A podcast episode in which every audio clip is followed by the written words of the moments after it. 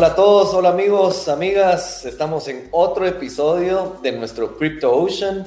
Hoy, eh, de nuevo, pues súper emocionado lo que vamos a estar platicando. La verdad que ha pasado muchísimo estas semanas en el mundo cripto. Eh, y qué más y nada de que lo platiquemos el día de hoy con un buen amigo eh, que les voy a presentar ahorita y vamos a ir platicando, pero nos, nos está acompañando el día de hoy Rafael.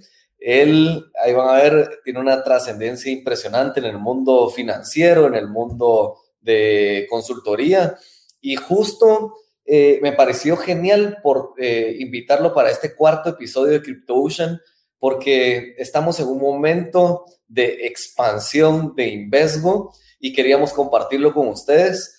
Eh, hace, pues más el año pasado, cuando estábamos viendo de crecer a otros países y, irnos a otros países de Centroamérica, pues justo dijimos, no, ¿por qué no analizamos toda América Latina? Y pues contratamos a, un equipo de Deloitte de América Latina y Rafael eh, era uno de los miembros claves que me dio en toda la parte de este análisis para dónde íbamos a crecer. Estamos a días y seguramente si este episodio sale eh, en los días, pues me imagino que va a salir después, y por supuesto, ¿verdad? Eh, entonces, creo que ahorita que están escuchando, ya tenemos entonces la segunda operación de Invesgo abierta. Eh, así que Rafael fue parte fundamental de esto. Les quiero presentar aquí a Rafael Calderón, eh, que no solo sabe del mundo cripto, sabe el mundo de consultoría, sino también hoy nos va a presentar un libro que escribió del mundo de las criptomonedas. Así que, Rafa, no sé si, eh, si sin hacerlo tan formal, pues tal vez nos quieres dar un, un, brief de toda tu experiencia amplia que has tenido en el mundo de consultoría. Eh, hoy nos acompañas desde México, pero no es mexicano, no es guatemalteco. Así que contanos aquí un poquito, pues. Eh, muchas gracias, David, por la oportunidad uh, y enhorabuena por poder abrir la segunda operación de Abra. La verdad es que me da mucho gusto de que todo lo que se escribió en el plan estratégico pues se vaya ejecutando. Pero como tú bien has dicho, la verdad es que soy consultor de carrera. O sea, yo cuando eh, acabé la universidad estuve haciendo prácticas en el Grupo Santander, eh, haciendo trabajos esotéricos haciendo modelos matemáticos de riesgo y demás. Porque era ingeniero, bueno, pues me pidieron hacer esas cosas un poco extrañas, pero me apeteció hacer el, el track, digamos, de consultoría y eso es lo que, lo que hice pues desde que salí de la universidad, ¿no? Uh, empecé a trabajar en consultoría en España, eh, trabajando para clientes, sector financiero, sector de private equity y sector también de consumo. Um, Hice muchos análisis, eh, pues siempre de estrategias, crecimiento, dónde invertir y demás. Y yo creo que de ahí me vino un poco el gusanillo, ¿no? Las ganas de, pues bueno, pues si estoy asesorando a mis clientes eh, cómo invertir, ¿no? Pues, pues oye, también yo debería ser capaz de investigar qué opciones tengo para estar invirtiendo, ¿no? Los ahorros que tengo. Uh, y ahí yo creo que empezó, digamos, mi pasión por el mundo de la inversión. Uh, sí que es cierto que siendo español, como, como comentas, pues la verdad es que en España la cultura de inversión es muy limitada. O sea, casi, casi yo te diría que en España eh, lo típico es tener tus depósitos en el banco uh, y tener tu inversión en ladrillo, ¿no? En real estate. yo cuando... Muy semejante a Guatemala, dirías tú. Pues puede que sí, fíjate. Yo creo que la cultura latina a la hora de invertir probablemente es distinta que la cultura anglosajona. En la cultura anglosajona, eh, como bien sabes, pues es mucho más orientada al mundo del, del equity, las acciones, eh, se toma más riesgo en general, tanto en, la, en, las inversiones como en las carreras también, las carreras profesionales. Mientras que en el mundo latino eh, hay una mayor aversión al riesgo, es lo que yo pienso. Y yo, bueno, pues estaba dentro de, ese, de, esa idiosincrasia, digamos, del, eh, de inversión, ¿no? Pues yo estuve en Estados Unidos haciendo mi maestría en la Universidad de Chicago, ahí estudié muchísimo de finanzas y demás, pues regresé, regresé a España y la, la pregunta que todo el mundo me hacía es, oye, ya has hecho tu máster, regresas a España, pues te compras casa, ¿no? Y eso era más o menos por el año, pues por 2007, 2006-2007. Entonces, yo la verdad es que hacía mis análisis, sobre todo habiendo vivido en Estados Unidos, Claro, yo comparaba los precios de las casas en Estados Unidos con lo que eh, costaba una casa en España y claro, la diferencia era brutal. Digo, no, no, me lo explico porque al final el poder adquisitivo medio en Estados Unidos es mucho más alto que en España. ¿no? Aquí algo que no funciona. Y, em, y ahí fue cuando empecé a hacer mis primeras inversiones un poco más agresivas, que básicamente, como no me creía nada del tema inmobiliario y veía que todo el mundo en España compraba inmobiliario, pues ahí me, puse corto, digamos, de, en, acciones, ¿no? Tanto en, el IBEX como también en el Standard Poor's, ¿no? Y la verdad es que la crisis financiera, pues la verdad es que en mi caso, la verdad es que no me ha impactado mucho, incluso a efectos financieros fue positivo porque la verdad es que tuve inversiones bastante, eh, bastante productivas, ¿no? Y en esa época eh, que estaba el mundo, digamos, eh, envuelto en, un, en, una, en una gran espiral ¿no? de estrés financiero, yo como en mi consultora me dijeron, oye, ¿por qué no te enfocas a, liderar equipos para reestructurar todo lo que es el sistema financiero en España? Y entonces dije, sí, perfecto, me encanta. Entonces estuve como año y medio, dos años súper enfocado en asesorar a entidades financieras, eh, bueno, a ver qué hacen, ¿no? Ante el nuevo panorama, sobre todo porque la burbuja que había en ladrillo en España era gigantesca. O sea, era como Estados Unidos todavía más. O sea, realmente había un volumen de hipotecas brutal eh, que había que, bueno, la, gran pregunta, bueno, ¿y ahora qué hacemos? ¿no? O sea, ¿cómo realmente manejamos eh, el negocio para evitar pues una situación de casi, casi como de quiebra?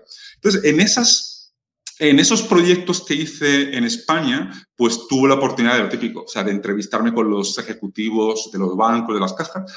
Yo, y me daba cuenta de que no eran conscientes del problema en el que estaban inmersos, ¿no? Y claro, eh, y como te he comentado, en España al final era o ladrillo para invertir, o ladrillo o depósito. Dije, mira, ladrillo, pues nunca me animé a comprar y hice bien, ¿no? Comprando. Y depósito, yo, pues, yo, tal, yo veo los números aquí de todos los bancos, las cajas de ahorro y demás. Esto es un desastre. O sea, esto aquí puede pasar algo. Y mira, la verdad es que no apetecería, digamos, pues perder lo mucho poco que tenga ahorrado, ¿no? Entonces, fue en ese momento cuando empecé a meterme más, digamos, en el rabbit hole de las inversiones. Y ahí fue cuando empecé a invertir en, oro, ¿no? Como una alternativa. De, mira, la verdad es que en caso extremo de que el sistema financiero eh, colapse o haya una situación en la que realmente, eh, pues sí, pues que haya un haircut en los depósitos que tengas en los bancos, pues mira, sé que el oro, pues al final puede ser una, una inversión refugio bastante buena. Fue quizás cuando empecé ya a meterme más en inversiones alternativas que están fuera, digamos, del ciclo normal de inversiones que te ofrece cualquier entidad financiera, que es casi, oye, pues inviertes en acciones o inviertes en bonos o algo mixto, pero tampoco tienen, digamos, mucha más versatilidad.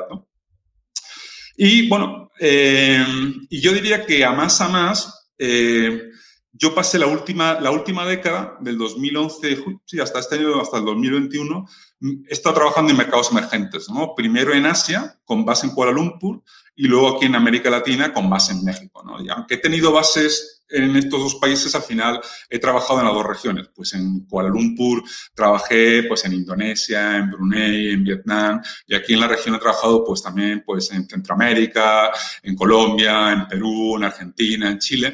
Claro, la verdad es que eh, el estar viviendo en economías emergentes, pues te expone a los vaivenes de las monedas de los países, ¿no? Y claro, o sea, y yo cada mes más o menos monitoreé el portafolio y yo recuerdo que había meses que decía, híjole, la verdad es que eh, es como si no has trabajado porque la moneda se ha caído respecto al dólar y la verdad es que pues, eh, pues casi casi vamos, que he perdido dinero respecto al mes anterior y está trabajando como un negro. Y al final esas cosas, digamos, que me, me, hicieron mucho más sensible o estar más alerta hacia potenciales oportunidades de inversión, ¿no? Con lo cual, pues bueno, pues he llevado como una carrera, digamos, o trayectoria un poco paralela, ¿no? Por una parte, pues asesorando a clientes, ¿no? En temas de estrategia, crecimiento, inversiones, y por otra parte, pues he ido al cabo de los años, pues aprendiendo más sobre cómo poder manejar mi, mi patrimonio, mi portafolio de inversiones. Buenísimo. Bueno, pues cabal justo, como ven amigos, Rafa es un hombre del mundo. no podríamos decir que es español, que es mexicano, porque aquí vieron que has estado un poquito a todos lados, ¿verdad? ¿Y qué te gustó más, Asia o, por acá? ¿Cómo los comparado? A ver, yo siempre tengo una visión bastante holística de los lugares en los que estoy. Yo creo que al final todos los lugares tienen sus pros y sus cons y, tienes, y como expatriado lo que tienes que saber es aprovechar los pros que tienes en cada lugar, ¿no? O sea, yo creo que eh, la verdad es que Latinoamérica me encanta, o sea, me encanta la gente, o sea, la gente es súper amable, súper cálida. Eh, Asia, lo que me gusta de Asia es, desde el punto de vista de los negocios, es que es todo como go, go, go, go, súper rápido, ¿no? O sea, tiene un clima de negocio y de inversión muy interesante, ¿no?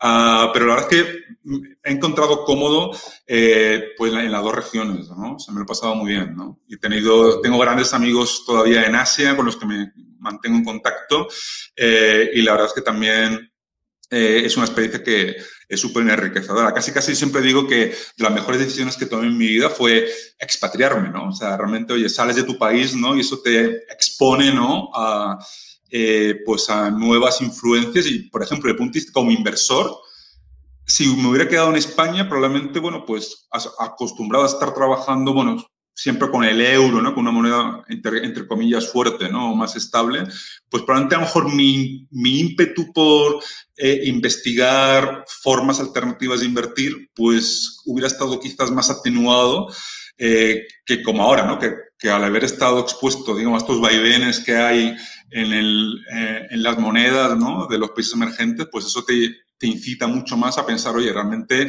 cuál es la mejor forma, digamos, de invertir ¿no? Eh, los ahorros que tengas.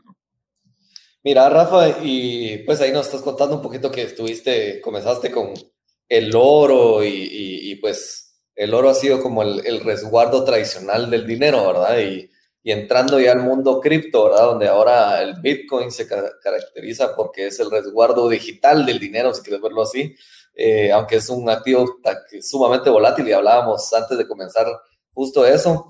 ¿Dónde, en qué momento descubriste las criptomonedas? Pues mira, yo descubrí las criptomonedas estando ya en Asia. Ah, yo estaba, eh, yo, empecé a vivir en Kuala Lumpur sobre el 2011 ah, y yo creo que fue como en 2012 eh, que empecé a leer artículos sobre Bitcoin, ¿no? Y, dije, ay, qué interesante, ¿no? Eh, me bajé el white paper de Satoshi Nakamoto y la verdad es que como ingeniero que soy, la verdad lo, vi, el diseño súper bonito, la verdad, o sea, un diseño bien inteligente. Y después también yo recuerdo que eh, vi alguna presentación de Max Kaiser, ah, que ha sido uno de los grandes proponentes del Bitcoin casi desde el, desde el inicio, y dije, híjole, pues a lo mejor hay algo aquí, ¿no?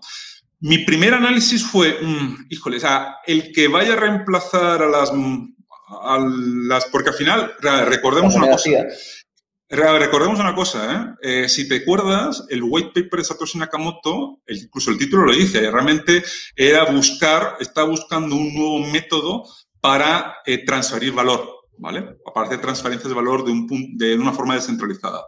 Y yo, claro, dije, es que, digamos, la capacidad de la red, pues es un poco limitada. Claro, al final solo puede procesar 15 transacciones por segundo. O sea, eso lo comparas con cualquier red de tarjeta de crédito de Visa, Mastercard. Estábamos muy, muy, muy por debajo. La verdad es que yo lo vi y dije, mira, mi, mi primera reflexión fue, el diseño es interesante, pero, híjole, si quieres realmente reemplazar a los medios de pago, yo, pues hay un tema tecnológico que, que no está resuelto y después la otra derivada era, ¿y si realmente esto sigue avanzando? Va a llegar un momento en que los bancos centrales van a decir, a ver, esto está muy interesante como experimento, pero muchachos, esto no va a seguir más, más aquí, ¿no? O sea, que iban a poner una raya en algún momento eh, si realmente vieran que la adopción iba incrementando, ¿no? Y la verdad es que lo que me ha sorprendido ha sido que la segunda derivada no se confirmó. O sea, realmente Bitcoin ha ido creciendo, creciendo, creciendo, creciendo, pero los bancos centrales en ningún momento han tomado ninguna decisión de, vamos a prohibir ¿no? las criptomonedas ¿no? o el Bitcoin. ¿no? Eh, y la parte más tecnológica se ha ido solucionando. ¿no? O sea, por ejemplo, en el caso de Bitcoin, bueno, Bitcoin sigue teniendo esa limitación ¿no? de las 15 transacciones por segundo. Pero sí que es cierto que ya ha habido proyectos como Lightning Network, Strike y demás que han conseguido, pues, armar como un protocolo de capa 2 sobre esa capa 1 que es Bitcoin y generar mucha mayor capacidad de procesar transacciones, ¿no? Con lo cual, la verdad es que... Exacto, a súper bajo costo, ¿no? Lo cual hace que, eh, pues bueno, pues que, que, estemos donde estamos ahora, ¿no? Que realmente, pues Bitcoin, eh, pues ha crecido de una forma muy fuerte en todo lo que es la tasa de adopción y yo creo que estamos, y yo creo que el miedo que podías tener de que los bancos centrales parasen Bitcoin, cada vez está más limitado. yo creo que ahora mismo que un banco central prohíba Bitcoin es súper complicado, la verdad. O sea, muy complejo. Porque a medida que avanza la, adopción, no solamente por inversionistas individuales, sino también por institucionales, parar Bitcoin se me hace harto complejo. O sea, es muy difícil, muy difícil.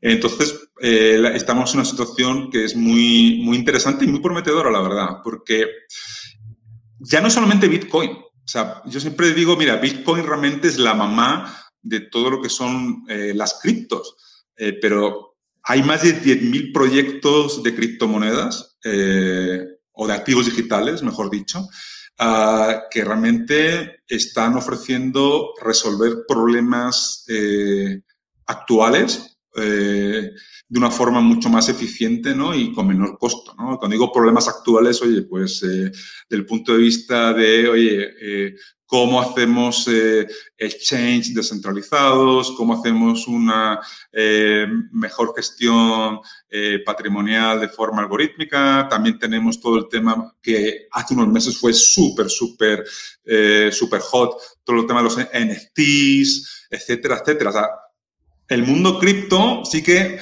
es como un, es como un iceberg muy grande, ¿no? Y, arriba del agua lo que ves es el Bitcoin. Pero hay mucho más, hay mucho más que el Bitcoin, ¿no? O sea, es un espacio que es gigantesco y no para de innovar y no para, y no para de crecer con proyectos súper interesantes, ¿no? Eh, y al final todo el mundo dice, no, Bitcoin, el precio sube, baja, ¿no? O sea, sí, o sea, al final Bitcoin, pues básicamente es el 50% de la capitalización total del mercado cripto. Pero hay muchos proyectos, digamos, que no son Bitcoin y que están ofreciendo, pues la verdad que eh, proyectos que son muy, muy interesantes, exacto, muy interesantes. y, que está pasando ahora, la verdad. y, hay unas, una revolución cripto, digamos, que está germinando ah, y que creo que todavía no hay mucha gente que sea consciente del impacto que va a tener esa revolución cripto. Y lo, lo más curioso es que la gente que está, que más sigue con más eh, profundidad todo el mundo cripto, se está dando cuenta, pero está muy frustrada. Yo recuerdo que, eh, pues eso, que me vienen amigos y me dicen, no, la verdad es que yo lo entiendo, pero yo cuando hablo con mis colegas en el trabajo y demás, nadie lo entiende. Básicamente me dice que, que soy un especulador, que estoy loco, que voy a perder todo el dinero y que ya verás cuando tengas 60 años cómo voy a retirarme. Y yo la respuesta que, que digo es, que doy, perdón, es, mira, eh, es frustrante, pero por otra parte quiere decir que hay una oportunidad gigantesca. Pues ahora mismo todo el mundo dice, ah, no, no, es clarísimo, Bitcoin, buenísimo, el mundo cripto, ¿no? Claro, o sea, finanzas descentralizadas, sí, ¿no? Claro, eso es lo que, a donde hay que ir pues probablemente la oportunidad desde el punto de vista financiero sería más limitada. O sea, ahora mismo puedo decir, mira, la verdad es que el nivel de adopción todavía es limitado.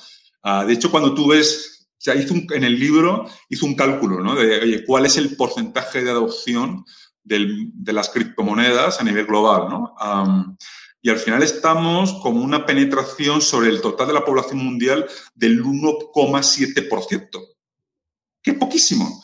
Si eso lo comparas, si eso lo comparas con la, la curva que hay de adopción de, del Internet, significa que estamos más o menos como en el año 97.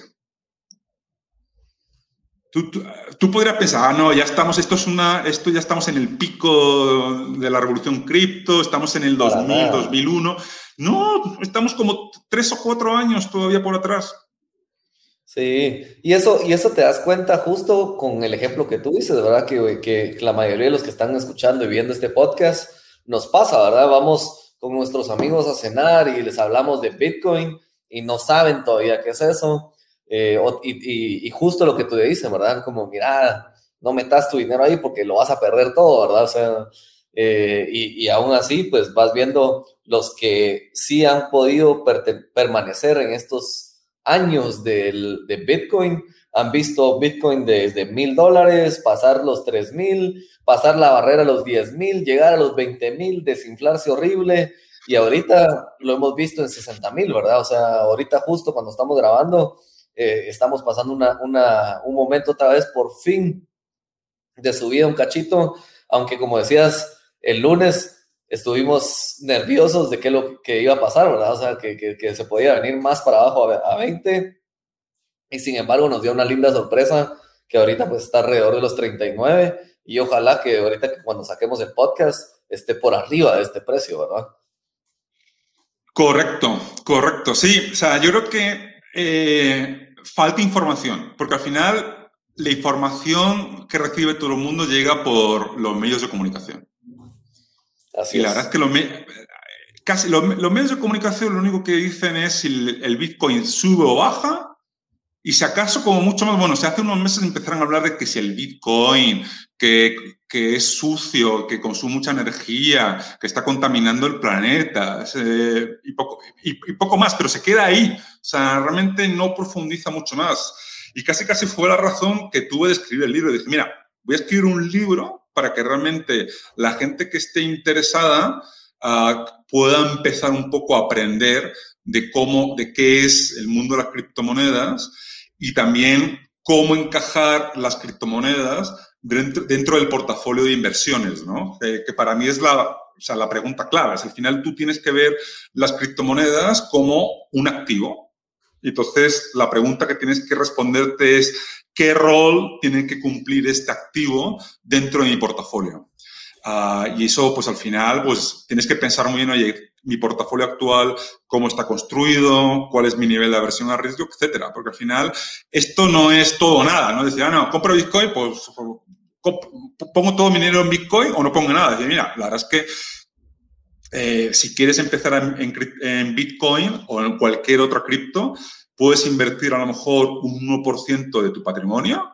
En el peor de los casos, y de, oye, mira, la verdad es que eh, esto ha ido muy mal, pues si lo pierdes todo tampoco te va a afectar a tu situación patrimonial, pero si va bien, oye, pues imagínate que multiplica por 10, ¿no? Como ha, habido veces que ha pasado, ¿no? O sea, si tú ves el ciclo del Bitcoin, ha habido veces que en los ciclos de alcistas mínimas multiplica por 10. Pues, te, oye, pues... Te digo que, que, que, justo, justo eso, cuando yo arranqué en el mundo de cripto, ese era mi parámetro, ¿verdad? Yo dije, bueno, vamos a invertir este porcentaje pequeño y que este porcentaje se mantenga en estos parámetros. O sea, lo que fue muy chistoso es que a los tres meses ese porcentaje pequeño era ya el 50% de todo mi patrimonio, ¿verdad? Y decía, bueno, ¿y, qué hago? ¿Vendo? Eh, ¿Me regreso otra vez al porcentaje mínimo? ¿O le meto más, verdad? O sea, porque que mucho lo que nos pasa a nosotros los inversionistas que arrancamos es que si, o al menos te diría, casi todos los inversionistas de Guatemala que entraron este año les fue muy bien el primer trimestre, porque todo el mercado iba para arriba, ¿verdad? Y yo les decía, miren, tranquilos, no es que ustedes sean genios, pues, o sea, en un mercado alcista, todos vamos a hacer dinero, pues, o sea, eh, el hecho de saber hasta dónde eh, queremos poner las metas, eh, pero, pero ojo, pues no, no, no, no, todos somos genios, pues, ¿verdad? Pero justo eso, eso nos puede pasar, ¿verdad? O sea, que ese porcentaje pequeño se va a multiplicar, que eso es lo que te esperas, y si le inviertes muy pequeño, muy pequeño, y que tú dices, tal vez le voy a meter solo el 1%, después dices, ¿cómo no le metí 5? ¿Cómo no le metí 10? ¿Verdad? Entonces, es, es una decisión siempre, para mí, que les digo, muy individual. No es una regla general, ¿verdad? O sea, el 5% para mí no es el mismo por ciento para ti como para el que nos está escuchando, pues, pero, pero tener eso bien claro es fundamental, siento yo, en el mundo para arrancar de las inversiones. Pero Rafa, eh, yo quería ponerte, y justo diste una introducción ahí también, pues como ven, Rafa no solo es un consultor internacional, no solo sabe, eh, no solo es un genio de la matemática, eh, sino también hizo este libro. ¿Nos puedes presentar un poquito de tu libro y, y, y, enséñanoslo ahí Ajá, aquí lo tengo, aquí lo tengo, aquí está. Sí, mira, la verdad es que, como tú me dices, escribí este libro, que la idea es hacer un libro muy práctico. Ah, y la forma en que pensé el libro es responder a preguntas que me han ido haciendo durante los últimos años, ¿no? Pues amigos, conocidos, clientes. Y es una colección de, hay casi mm, más de 70 preguntas, ¿no? Eh, dentro del libro que están armadas, eh, digamos, estructuradas en seis capítulos, ¿no? Y cada capítulo pues toca uno de los temas claves, digamos, de, del mundo de las criptos, ¿no? O sea, el primer capítulo de, oye, ¿qué, realmente, ¿qué son las criptomonedas? Que es el primer, o sea, el, donde tienes que arrancar. De hecho, yo siempre digo de forma chistosa que hay una pregunta que es la pregunta, que es ¿compro o no compro? Que es la pregunta que es, todo el mundo te hace. Y esa pregunta es el capítulo 5. Digo, no, no, es que, o sea, si te das cuenta, esa pregunta está en el capítulo 5, casi al final del libro, por una razón. Porque realmente antes de respondértela, tienes que saber muy bien en qué te estás metiendo. Porque yo te puedo, me ha pasado, puedes recomendar a, amigos, oye, no, la verdad es que mira, es un buen punto de entrada, eh, invierte en Ethereum, invierte en Bitcoin invierte en Chainlink. Después llega una sacudida del mercado, como las que hemos visto, y la gente pues entra en pánico y vende. O sea, de hecho, si te, o sea, no sé si has visto un análisis que, que ha salido hace poco tiempo, la semana pasada, uh, de analizando las transacciones que ha habido en Bitcoin el último año y al final ves que realmente los que han vendido eh, con esta caída fuerte hasta los 29 mil dólares han sido todos los que compraron en el pico de los 55 mil, 64 mil dólares. Toda esa gente que entró, o sea, todas las direcciones nuevas, ¿no? Ah, que realmente hicieron compras eh, casi casi en el pico que hemos tenido en este año, son las que han vendido.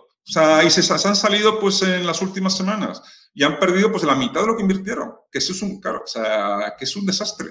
Y por eso yo siempre digo, mira, es algo nuevo, algo diferente, algo que realmente eh, está cotizando en los mercados 24 por 7.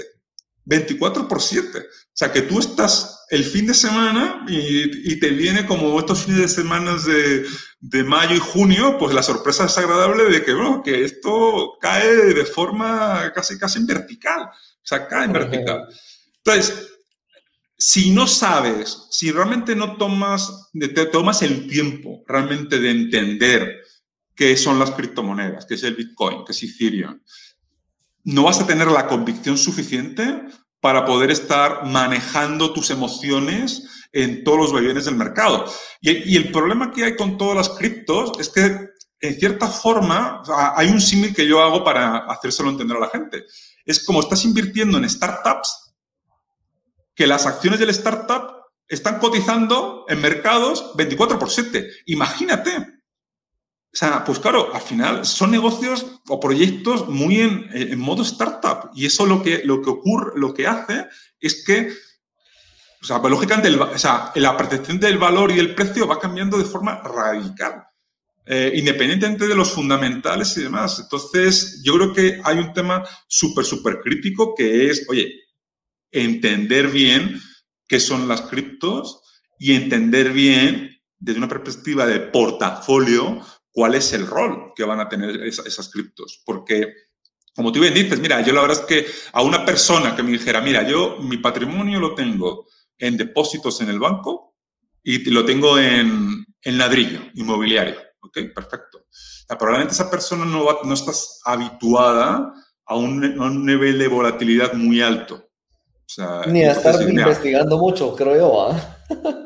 Exacto. Entonces yo le diría, mira, pues probablemente invierte un 1%, ese 1%, pues a lo mejor vete a lo seguro, a lo más seguro, que probablemente sería a lo mejor la gran parte del 80% de ese 1%, inviértelo en Bitcoin. Y el resto, si quieres, en algún otro proyecto, a lo mejor Ethereum y alguna otra cosita más. Y, y con eso estás bien. Y si, oye, si después el tema va fenomenal y tenemos un bull market que lleva el Bitcoin a 300 mil dólares, pues oye, pues eh, has multiplicado por 10 y pasa a ser del 1% de tu portafolio el 10% del portafolio. Perfecto, a lo mejor ahí puedes vender y oye, y hace una inversión que te ha ido muy bien. Pero si esa persona, imagínate, que pone el 30% de su patrimonio en, criptomonedas, O sea, le da un infarto. Esa persona, por ejemplo, hubiera vendido la semana pasada.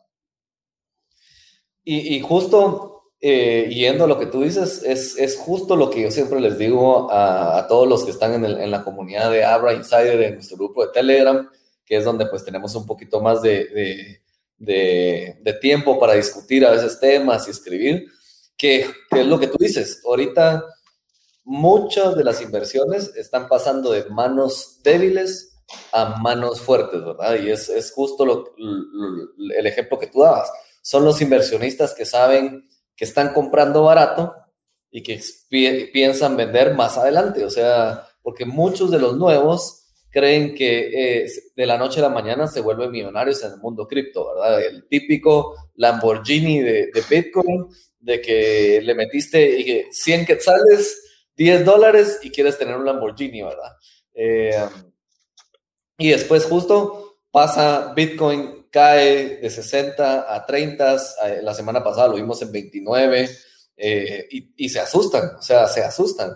Y me pasó, te digo, yo tenía, ayudado, a, ayudo a, un portafolio de inversiones desde hace años y vamos desde el 2017 y justo ese día me dicen, queremos vender esta parte de acá. Y yo, no, no vendan, pues, o sea, no vendan ahorita, es el peor momento para vender. No, no, es que ya, vendamos, ya tenemos este porcentaje de ganancia. Yo, no. Y te digo, si se hubieran esperado una semana, o sea, dejaron ir, dejaron ir 20 mil dólares, o sea, por no esperarse una semana.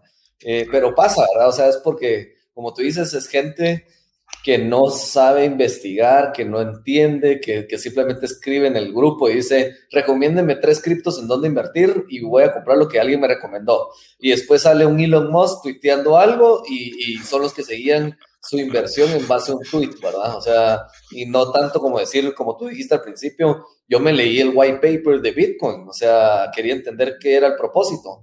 ¿Cuántos de todos los que nos están viendo y escuchando ya leyeron el white paper de Bitcoin? Sea, fundamental, nueve páginas, porque tampoco es una enciclopedia, pues, ¿verdad? Son nueve páginas, bien sencillo, o sea, lo lees en el, en el rato que estás en el baño, o sea, eh, pero, pero es parte de, ¿verdad? Sí, ah, totalmente de acuerdo. Y después también, eh, yo creo que a la hora de invertir en criptos, dividiría, digamos, el proceso en dos partes. Hay una parte que es qué porcentaje de mi portafolio quiero alocar a, las criptos, ¿vale? Que puede ser, pues el 1%, el 5%, el 10%, lo que tú quieras. Y la otra parte es, bueno, y dentro del mundo cripto, ¿en qué invierto? Porque yo creo que a medida que ido avanzando la revolución cripto, hay más diversidad de activos en los que puedes estar invirtiendo. O sea, sí que tienes como los activos más tradicionales, que son Bitcoin, son Ether, que oye, son, y quizás, a ver, no te van a dar el, crecimiento de por 100 o por 500 que dieron hace unos años, pero son activos que son más seguros, seamos honestos. O sea, tú en la, dentro de lo que es la curva de riesgo-rentabilidad, son activos que, mira, la verdad es que son activos que, o sea, aunque sean volátiles, probablemente van a ser menos volátiles que otros proyectos que a lo mejor están surgiendo ahora, y son proyectos nuevos y que nadie conoce. Así es. Pues tiene las... Un famoso Shiba Inu. Exacto, exacto, exacto, ¿no? O sea, eh, que son proyectos que están surgiendo ahora, que tienen menos trayectoria y al final que van a necesitar más tiempo para ir generando pues eh, comunidad, efectos de red, etcétera, para realmente poder asentarse y que sean como una alternativa creíble eh, para resolver el problema que están resolviendo. ¿no? O sea, si es que resuelven algunos, ¿no? En el caso de Shiba Inu, pues probablemente no resuelve ningún problema, es un tema veramente especulativo. Pero bueno, si te gusta especular, pues bueno, pues puedes especular con esa moneda o con Dogecoin, ¿no? O sea, eso no hay, no hay ningún problema. Pero también tienes otras alternativas. O sea, por ejemplo, Facebook. Facebook, dice, bueno, ¿qué tiene que ver Facebook con el mundo cripto? Bueno, pues Facebook está en camino de lanzar eh, su, su, cripto, Diem. Eh, la verdad es que eso puede ser eh, un salto exponencial, porque ten en cuenta que Facebook tiene, te guste o no te guste Facebook, Facebook tiene 3, 3 billones y medio de usuarios en todo el mundo.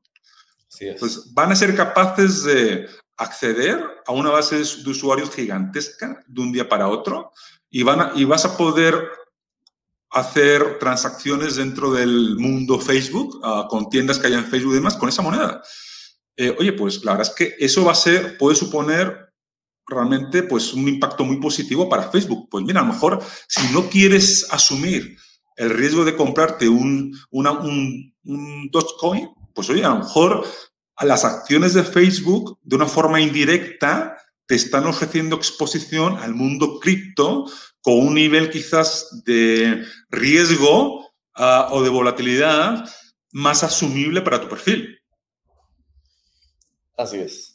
Y, cabe mencionar que también, aunque estés metiéndote al mundo de cripto indirectamente, tampoco esperes un mil, mil por ciento de crecimiento en Facebook, pues, ¿verdad? O sea, como, porque hay mucha gente que es lo que quiere, ¿verdad? O sea, quiere poco riesgo, alto rendimiento y, y estar en su sillón haciendo nada sea, esa, matemática, esa matemática nunca funciona, es imposible. O sea, nunca funciona eh, el decir, no, o sea, voy a tener una inversión que me va, voy a multiplicar por 100 y que realmente la volatilidad va a ser muy baja. Es complicadísimo. eso creo que no existe. O sea, históricamente nunca, nunca ha existido.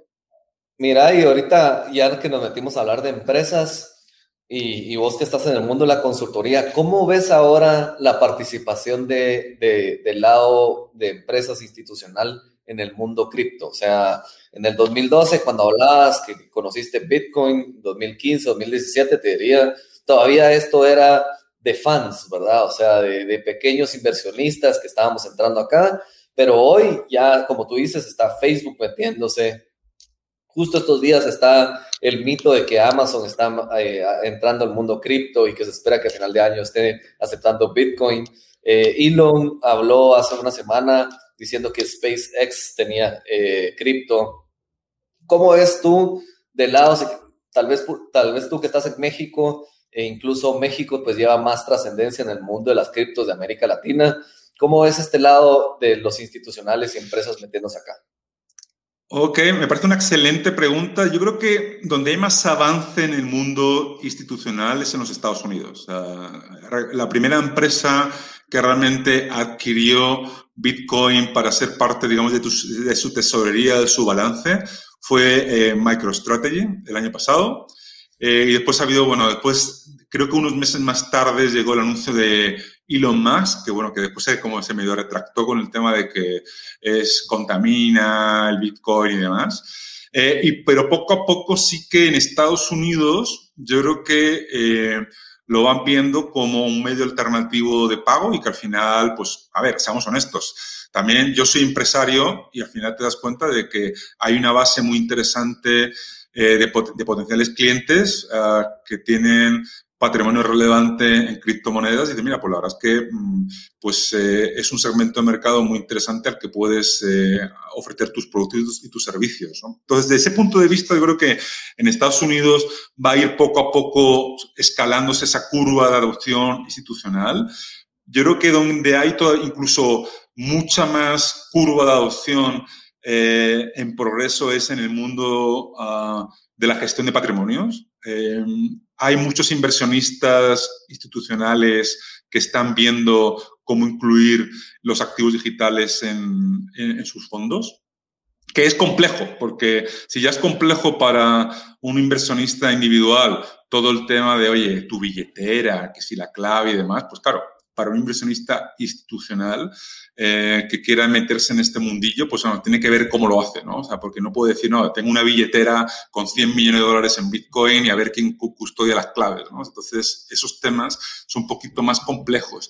Yo creo que Latinoamérica va un poco, eh, bueno, en general como región, rezagada respecto a un mercado como Estados Unidos o incluso Asia. Alguna zona de Latinoamérica no, por ejemplo, Venezuela. Venezuela, pues la verdad es que con la situación que han tenido tan horrible ¿no? en los últimos años, de un manejo eh, pésimo de lo que son las finanzas eh, gubernamentales, pues la verdad es que ahí sí que ha habido mucho interés eh, pues por todo el mundo cripto, ¿no? Y en Argentina también, ¿no? Argentina también es otro país que pues la verdad es que la confianza que hay en las monedas locales en los dos países es básicamente nula. Entonces ahí sí que han estado buscando desde hace mucho tiempo alternativas, que yo creo que hace, pues, hace unas décadas era más el oro, ¿no? Los metales preciosos, y ahora, pues la verdad es que el Bitcoin o otras criptos son una forma muy cómoda, ¿no? De poder estar protegiéndote, pues, de un clima básicamente inflacionista. México. O sea, yo diría que México está en un punto intermedio. Yo creo que no está tan, a lo mejor tan avanzado como un Venezuela eh, o como una Argentina, uh, pero desde el punto de vista institucional, yo creo que todavía no estamos a, un nivel Estados Unidos, o sea, no estamos a un nivel en el que estamos viendo, pues, eh, intentos, digamos, de adoptar las criptos eh, pues en las empresas, en las gestoras de fondos de inversión o incluso los bancos. Mira, te voy a dar una anécdota muy buena, que no sé si, si, si viste una entrevista que hicieron a Ricardo Salinas en el mes de junio. A Ricardo Salinas es de los hombres más ricos de México. O sea, él tiene un conglomerado en el que tiene empresas en casi todos los sectores y, de hecho, dentro del conglomerado tiene un banco, Banco Azteca. Entonces, él en la entrevista dijo, mira, la verdad es que le preguntaron por Bitcoin, ¿no? Las, cripto, las criptos, Bitcoin. él dijo, mira, la verdad es que me parece que tienen un rol en cualquier portafolio. Ah, de hecho, él ya había declarado que él sí que tenía en su portafolio eh, criptos en general.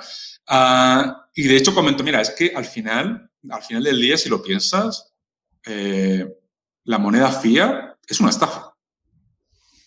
Sí, lo, dijo así, lo, dijo así de, no, lo dijo así de claro en la entrevista. Y dijo, y de hecho, de hecho, en Banco Azteca estamos viendo cómo vamos a poder incorporar las criptos dentro de la oferta que tenemos nosotros de productos y servicios, ¿no? O sea, para los clientes.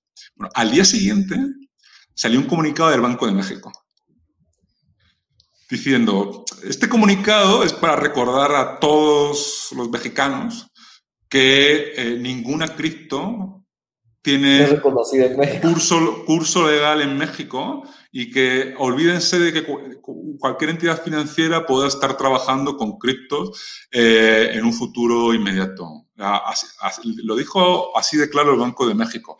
Y después también yo diría que ah, en México, la verdad es que la administración actual del presidente López Obrador Ah, se obsesiona mucho con el tipo de cambio. O sea, ellos ven que si son capaces de mantener un tipo de cambio saludable versus el dólar, es una especie de refrendo de su política económica. ¿no? Entonces, yo creo que les quitaría muchísimo abrir la puerta a las criptos, como se ha hecho, por ejemplo, en El Salvador, porque estarían pensando, bueno, si abrimos la puerta a las criptos, va a haber un flujo, digamos, de pesos mexicanos que va a ir para allá y puede tener, podemos tener problemas con el tipo de cambio. Entonces, yo creo que en México no veo que sea como el país que sea el primero que, que adopte eh, que haga como una regulación como la de El Salvador, ¿no? que realmente sí que es mucho más aperturista a eh, tener las criptos, especialmente Bitcoin, como moneda de curso legal. También es cierto que la ventaja también tiene El Salvador es que ellos usan el dólar ahora, ¿no? con lo cual dice, mira, pues usar el dólar, que no es nuestra moneda,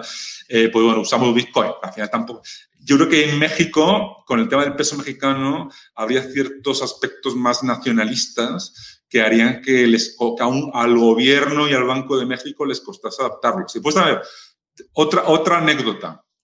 Me invitaron hace unas semanas a hablar con los ejecutivos de uno de los bancos de México. Entonces me invitaron a comer, si estaba ahí con los ejecutivos. Y claro, eh, la verdad es que te aseguro que no eran, no estaban nada abiertos al mundo de las criptos, para nada. ¿eh? O sea, yo casi casi era como, yo me imaginaba estar en una reunión eh, con los ejecutivos eh, de Blockbuster explicándoles el modelo de Netflix, casi, casi. O sea, yo o sea, era como, tenía esa sensación que yo... y, o sea, llegó un punto en el que uno me dijo, uno dijo, no, mira, a ver, a ver, seamos honestos. ¿Qué hay debajo de Bitcoin? Debajo de Bitcoin no hay nada. Es totalmente, o sea, no hay, o sea, no hay nada, o sea, es totalmente, no hay nada que lo respalde. yo le dije, mira, hombre, o sea, Ah, sé, que al menos hay, no, a ver, yo le dije, mira, al menos sabes que hay 100 millones de personas en el mundo, al menos, mínimo, como mínimo, que piensan que sí tiene valor, o al menos tiene valor para ellos. Por lo cual, el caso extremo, dice, mira, al menos puedes hacer negocios con esas personas que realmente le, le, da un valor al Bitcoin, ¿no? Y después también le dije, bueno, lo que tú acabas de decir, que realmente, a ver, tú ahora mismo en tu billetera tienes unos papeles de colores eh, que pone peso mexicano y que están respaldados eh, por el Banco de México. Bueno, pues, eh, ¿qué que te diga? Al final, casi casi, pues, eh, sí, con el peso mexicano también tienes 100 millones de mexicanos con los que puedes hacer transacciones con esos papelitos de colores, pero es lo mismo que tienes con el Bitcoin. El Bitcoin puedes hacer transacciones a nivel global uh, sin ningún problema con esos 100 millones de personas. Entonces, tampoco estamos hablando de cosas tan distintas. ¿no? Eh, bueno, y ahí ya la, eh, verdad es que eh, es algo que es muy curioso, porque al final cuando intentas explicarlo, como está rompiendo un paradigma que está en, que, es, que está muy, muy metido en la mente y en las emociones de la gente, les cuesta romper el paradigma, ¿no? Por mucho que... Y he, hablado con gente que, es, que considero que es muy inteligente, muy educada y muy, muy preparada, y aún así les cuesta mucho. Es como que... Es como decirle a una persona que ha sido súper católica toda la vida, oye, imagínate, pues oye, o algo que contradiga un dogma de fe que aprendió desde pequeño. Es casi lo mismo. O sea, al final eh, seamos honestos, hemos vivido siempre con los billetes, las monedas, desde el principio de nuestras vidas. Entonces, como que alguien nos rompa el paradigma eh, es muy complejo. Es muy complejo. O sea, y la gente lo pasa mal. Y la gente incluso te. O sea, le notas que emocionalmente como que o sea, la respuesta de ellos es como muy negativa, ¿no? Muy agresiva, como que, ¿qué me estás tratando? Esto es todo una tontería, esto es así. O sea, es muy curioso, ¿eh? Muy curioso. y, te digo, por ahorita me hiciste recordar que cuando una vez estaba estudiando eh, en Babson, eh, me, estábamos estudiando el caso de Polaroid. Y, y justo lo que tú dices, ¿verdad? Es como enseñarle la tecnología de Netflix a la gente de Blockbuster porque no es que no eran gente inteligente, o sea, tenían ejecutivos de alto nivel, tanto en Polaroid como en Blockbuster, pues. Eh, sin embargo, hasta el CEO, en, en, el caso de Polaroid, era así, ¿verdad? O sea, era, no, ¿quién va a querer tener sus fotos digitales? O sea, todo el mundo quiere tener las fotos impresas. Y vamos a ir con esto, vamos a ir con esto toda la vida. Y lanzan las fotos digitales y Polaroid quiebra, ¿verdad? O sea, lo mismo con Blockbuster, ¿verdad? Tenía toda la capacidad, toda la infraestructura para poder innovar y crear algo como Netflix a lo más grande en ese momento, porque tenían tal vez más recursos, y no dejaron verlo, y hoy donde hay un blockbuster, ¿verdad? O sea, yo, ya, ya mis hijos ven un, un, cassette de los que yo iba a alquilar los viernes a un blockbuster y no saben qué hacer con ello, pues, o sea, eh, y me dicen, ¿esto, ¿y esto qué es? Les contaba la vez pasada aquí que, que mi hija tenía un DVD que yo te, de, de Frozen, y según ella era un libro, ¿verdad? Y me decía, léeme un libro, papá. Y yo, no, mi amor, esto es una película. Y le saco el disco y me dice, no, ¿cómo así que una película? Es que tengo que meter esto en una máquina, déjame conectar la DVD porque ni, ni conectada estaba. Ahí era como que no entiendo qué es esto, ¿verdad?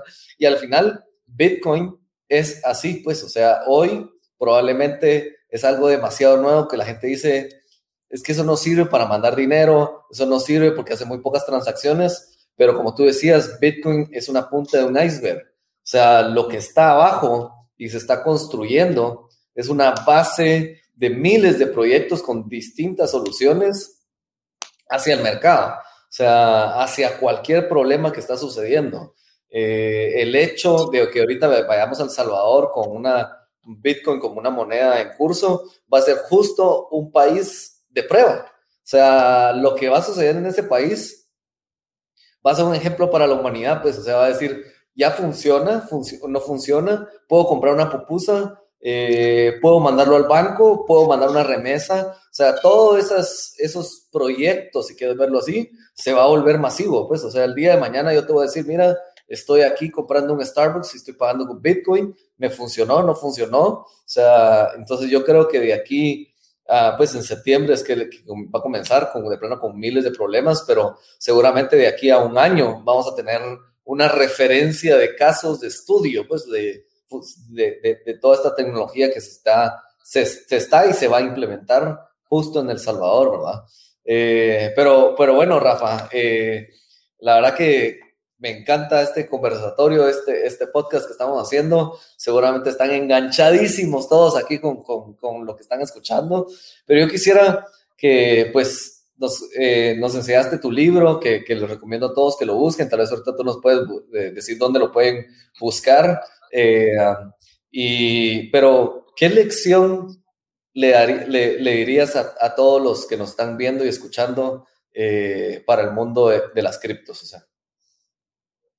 Yo creo que la primera lección es que no le tengan miedo, uh, que realmente eh, lo investiguen, que aprendan. Yo creo que hay cada vez hay más recursos para poder aprender sobre qué son eh, las criptomonedas y los activos digitales y que sobre todo eh, que se autoeduquen, ¿no? O sea, ya no solamente que se autoeduquen desde el punto de vista de las criptos, sino también que se autoeduquen desde el punto de vista de manejar, digamos, su, su patrimonio, ya sea grande, pequeño, mediano, y que entiendan cuál es el rol que van a estar desempeñando distintos activos que puedan tener en ese, en ese portafolio, ¿no? Pero yo creo que la parte crítica es autoeducarse, porque si no te autoeducas, nadie te va a educar. O sea, nadie te va a educar.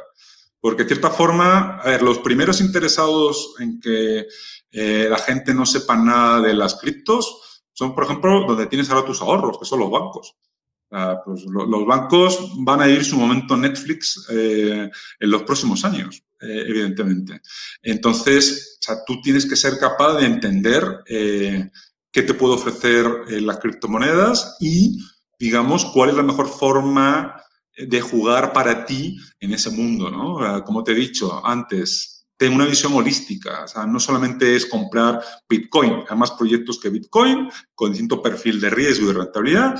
Y también hay otras formas de tener, ganar exposición al mundo cripto uh, que a lo mejor pueden ser más cómodas para ti, ¿no? Que no tienes que, pues, a lo mejor si compras acciones de Facebook, si crees que realmente el lanzamiento de Diem va a ser un éxito, pues puede tener un impacto positivo a Facebook y oye, puedes tener unas ganancias que pueden ser interesantes, ¿no?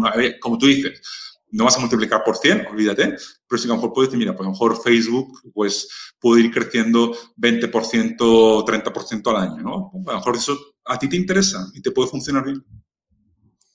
Buenísimo.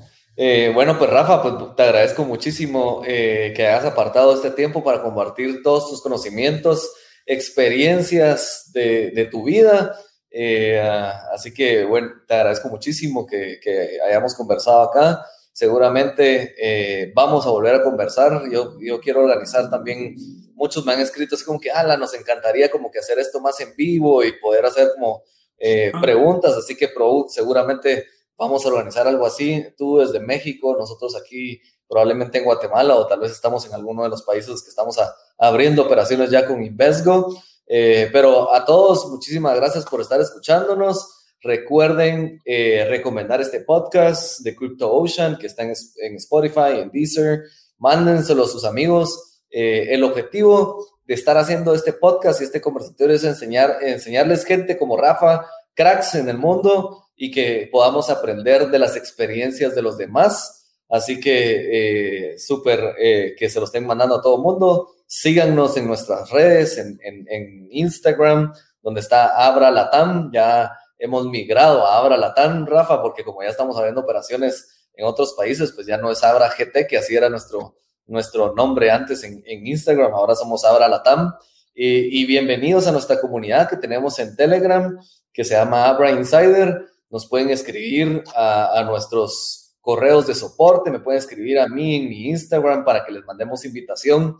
Es un grupo cerrado, no está abierto al público, pero es básicamente lo hemos hecho para evitar que entren scammers a nuestro grupo ahí. Y entonces solo entra gente con invitación, pero escríbanme también mi Instagram y ahí les mandamos la invitación.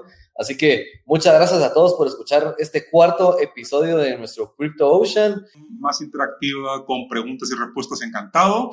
Y el libro, si a los que estén interesados, se llama Aprendes un cripto, inversor, un cripto inversionista inteligente.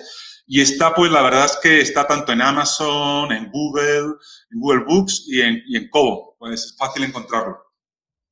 Buenísimo, justo cabal eso se, menos mal que lo, recordaste Rafa porque cabal lo había visto en Amazon, pero qué bueno, y, imagínense, lo pueden pedir aquí en Amazon y lo pueden traer con un P.O. Box en Guatemala hasta pagar con cripto, así que pueden estar en este mundo, les recomiendo mucho seguir leyendo, seguir aprendiendo y nos vemos en el siguiente episodio.